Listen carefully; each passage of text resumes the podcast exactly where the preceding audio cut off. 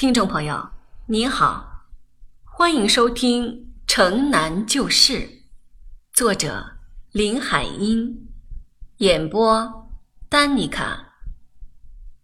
现在请听《我们看海去》三。我洗脸的时候，把皮球也放在脸盆里，用胰子洗了一遍，皮球是雪白的了。盆里的水可黑了，我把皮球收进书包里。这时，宋妈走进来换洗脸水，她哟了一声，指着脸盆说：“这是你的脸，多干净呀，比你的臭小脚干净。”我说完，扑哧笑了。我也不知为什么会想到宋妈的脚，大概是因为她的脚裹得太严谨了。妈妈说过，那里面是臭的。宋妈也笑了，她说：“你嘴厉害不是？咬不动烧饼可别哭呀。咬不动烧饼，实在是我每天早晨吃早点的一件痛苦的事儿。我的大牙都被虫蛀了，前面的又掉了两个，新的还没长出来，所以我就没法把烧饼、麻花痛痛快快地吃下去。为了慢慢的吃早点，我迟到了。”为了吃时碰到虫牙，我痛得哭了。那么我就宁可什么也不吃，饿着肚子上学去。我把书包背挂在肩膀上，自己上学去。出了新帘子胡同，照直向城门走去。新华门虽然打通了，但是还没有做好。城门里外堆了一层层的砖土，车子不通行，只有人可以走过。早晨的太阳照在土坡上，我走上土坡，太阳就照满我的全身。我虽然没吃早点，但很舒服，就在土坡上站了一会儿，看着来来往往的行人，手扶着书包，正碰着鼓起来的皮球，不由得想到了空草地里的情景。那个厚厚嘴唇的男人，他到底是干嘛的？我呆想了一会儿，便走下土坡来，出了新华门，马上就到学校了。五年级的童子军把着校门，他们的样子多凶啊，但是多让人羡慕啊！我几时能当上童子军呢？书包里是什么？童子军指着我的书包问。我吓了一跳，是皮球，还给刘平的。我说话都有点哆嗦了，我真怕他们。童子军对我很好，他没有检查，手一挥放我进去了。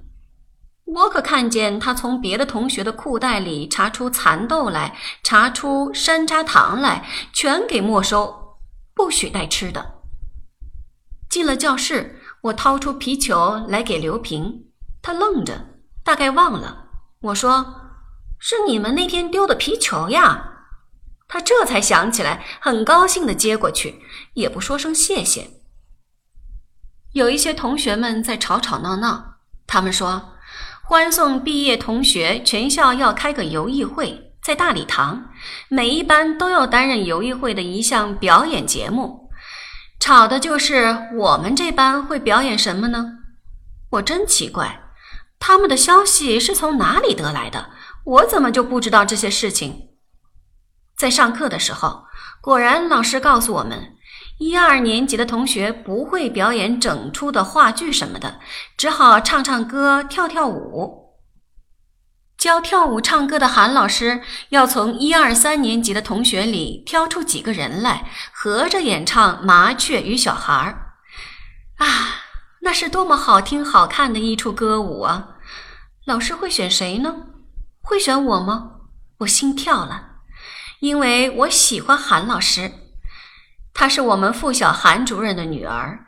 她冬天穿着一件藕荷色的旗袍，周身镶了白兔皮的边，在大礼堂里教我们跳舞。拉圈的时候，她刚好拉着我的手，她的手又热又软。我是多么喜欢她，她喜欢我吗？还有林英子当小麻雀啊！我还在做梦呢，什么也没听见。什么？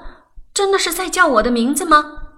林英子，从明天起啊，下了课要晚一点回家，每天都由韩老师教你们。到三甲的教室去，听明白了没有？记住，要告诉家里一声。我只觉得脸热，真高兴死了。同学们会多么羡慕我，去跟三年级的大同学一起跳舞。虽然我当的是小小麻雀，只管飞来飞去，并不要唱什么。我觉得时间过得真慢，因为我要赶快回家告诉妈妈，不要告诉臭小脚宋妈，她一定会抱妹妹来看游艺会，我才不要她来。下课的时候，同学都围着我，问我跳舞那天穿什么衣裳，害怕不害怕？女同学都跑过来搂着我，好像我是他们每一个人的好朋友。好容易放学，该回家吃午饭了。我加快了脚步，抢在同学的前面走出来，进了新华门，过了高高低低的土坡，再走一小段路，就进新莲子胡同了。胡同里的第三家是所大房子，平常大门关得严严的，今天却难得的敞开了。门口围着许多人，巡警也来了，不知道是什么事。但我下午还要上学，不能挤进人堆里去看，赶快跑回家来。宋妈正在气喘吁吁地跟妈讲什么，妈惊奇地瞪着眼看，又摇头又啧啧。这回可大发了，偷了有三十件，八成是昨天天儿好拿出来晒衣服，让贼给瞄上了。从外面怎么能看得见呢？不是黑大门的那家吗？我路过也难得看见他们打开门，总是阴森森的。今天大门一敞开，咱们才看见，真是天棚石榴、金鱼缸，院子啊可豁亮了。现在怎么样了呢？巡警在那儿查呢。走，猪猪，咱们再看去。宋妈领着小妹妹回头看见了我，小英子，你去不去看热闹？热闹。人家丢了那么多东西，多着急呀！你还说是热闹呢？我撇了他一嘴，好心没好报。宋妈终于又抱着妹妹走了。我在饭桌上告诉妈妈，我参加表演麻雀与小孩的事儿。